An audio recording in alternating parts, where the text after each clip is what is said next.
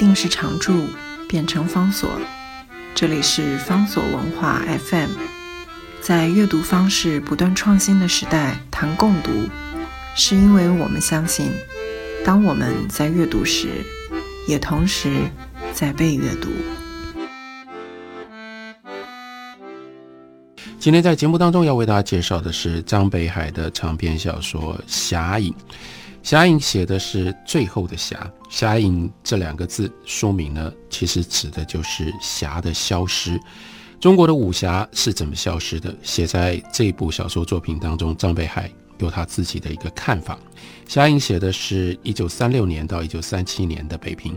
在一九三六年到一九三七年的北平发生了很多很多的事情，因为这些事情累积在一起，到了一九三七年七月爆发卢沟桥事件，随后十几天之后，日本人进城。日本人进城之后，张北海他所记得他自己生活过十几年，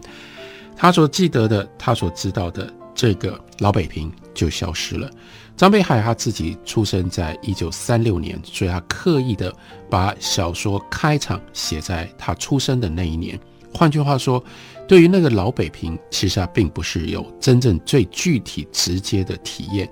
可是因为他出生在这一年，他跟老北平消失的那一年同时他出生，也许因为这样，张北海觉得他负担的这种神奇的命运连结的一种责任。他应该把那样的一个老北平，用什么样的方式给保留下来？侠之所以隐，侠之所以消失，其中的一个很重要的理由是，原来侠所存在的江湖现在不见了，或者是说现在变质了。在小说里面，我们就看到张北海怎么表现出这个主题。小说里有一个非常传统典型的。江湖武林恩怨，那是太行派。太行派当中有内讧，这个内讧又也是牵涉到武侠小说里面常见的一种情节。师傅教出了一个大弟子、大师兄，但是这个大师兄他有太复杂的人际关系，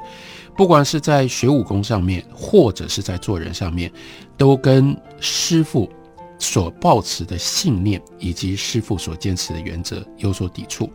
因此看来看去，师傅不愿意把他的掌门的位置呢交给这个大师兄。大师兄下来有一个二师兄，二师兄是师傅自己的儿子，可是因为是自己的儿子，所以这个二师兄呢学武功学得不够像样。那怎么办呢？哎，还好还有一个小师弟，而且这个小师弟呢又跟。老师傅的女儿，两个人呢有彼此之间青梅竹马，因此可以结为良缘。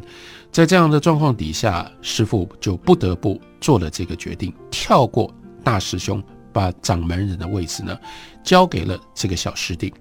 但是心怀怨恨的大师兄，他同时失去了他人生当中寄予想望最重要的两件事，一个是武林上的地位。太行派的掌门人，一个是对于他的师妹的这种，不管是来自于爱情或来自于欲望的所求，所以在这样状况底下，大师兄发狠就犯下了这个灭门血案，这是非常非常武侠小说的情节。但是在这个武侠小说的情节当中，有两件事情不太一样。第一件事情是这个大师兄。他用的方式，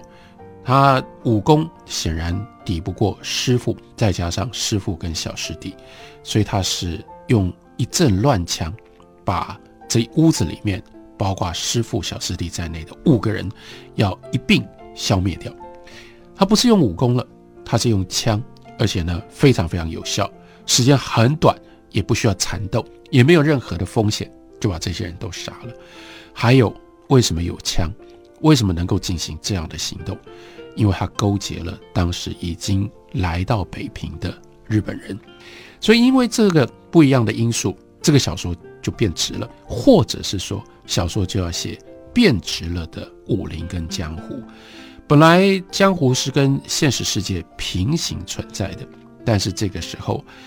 借由这个大师兄他的做法，就把现实世界，而且是。非常复杂的一个现实世界，把它跟江湖跟武林给联系在一起。现实世界渗透进入到了武林，所以接下来我们在小说里面我们看到的，那就是时局。这个时局是什么？一九三六年，一九三六年，日本人在一九三一年进入到了东北之后，接下来他们一路不断的往华北的方向进入，一步一步进入到了华北，也一步一步进入到了非常复杂，但是同时也非常丰富的一个老北平。从南京的角度来看，为了要让这个北平能够处理好北平的事件，他们又不得不派出各种不同的势力。介入在北平的政治跟北平的生活当中，所以我们就看到小说里面写了二十九军，写了当时带领二十九军的张自忠将军，因为二十九军是负责保卫北平跟华北的。可是除了二十九军之外，另外还有不得不出面跟日本人周旋的宋哲元将军，这就已经够是复杂的关系了。除了台面上面负责保卫。北平安全的二十九军之外，另外还有潜伏在底下更复杂的，例如说国民党的秘密组织蓝衣社。蓝衣社呢，他们是以地下活动的方式，对于日本人的各种不同的行动予以监视，需要的时候予以破坏。所以这里面又清楚的。牵涉到了好几股势力，以及好几种不一样的观念。例如说，作为一个中国人，在跟日本人之间究竟应该要建立什么样的关系，要用什么方式选择？这里有民族主义的因素，这里有利益的因素，这里有各种不同现实或者是理想的因素。这些东西都是以前的江湖武林不会有的，但是这个时候就全部都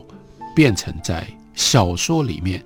缠绕着李天然，一直不断的影响他，没有办法用原来我们虚构的武侠小说里面那样一种单纯简单的方式去寻找他的敌人，然后把他的已经消失、好像不见的这个大师兄找出来，然后呢，借由这各种不同的方式予以报仇。最后我们就发现，这个大师兄他也更进一步的迁入在。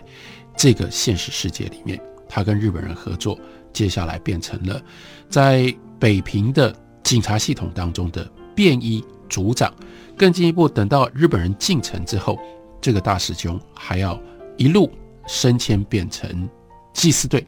变成了等于是便衣警察的头子。所以在这样的情形底下，这个报仇的行为就跟政治，就跟当时更庞大的。中日关系全部都纠结在一起，这样还叫做武侠？还能是武林吗？不可能了。这个武侠、武林、江湖不可能自己了断，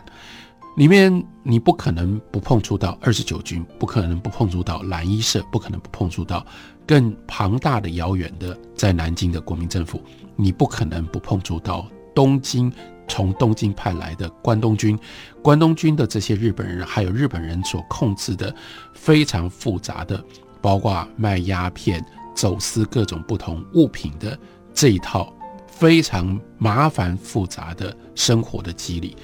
而惊人的成就是张北海把这样的一个环境跟他的小说的作品里面所要写的这个情节密切的结合在一起，让我们透过。这个情节看到了非常非常复杂而丰富的老北平，所以因此也可以这样说，《侠影》的最后还包括了，这是最后的武侠小说。所谓最后的武侠小说，指的是张北海写了，而且他的清楚有一个概念，他选一九三六年、一九三七年作为武侠的时间的尽头。什么叫做最后的武侠小说？张北海似乎就在告诉我们，武侠到了这个时候，有了枪，有了这样的一个现代性的复杂的社会跟政治的局势，原来的那个武侠武林是不可能继续存在下去。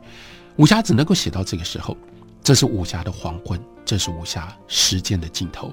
写完了这个，如果你还要主张在一九三七年之后，老北平消失了之后，还要有武侠，那你就必须要面对张北海的这个挑战。怎么可能？有可能还会在这个之后有武侠小说吗？张北海说不会了，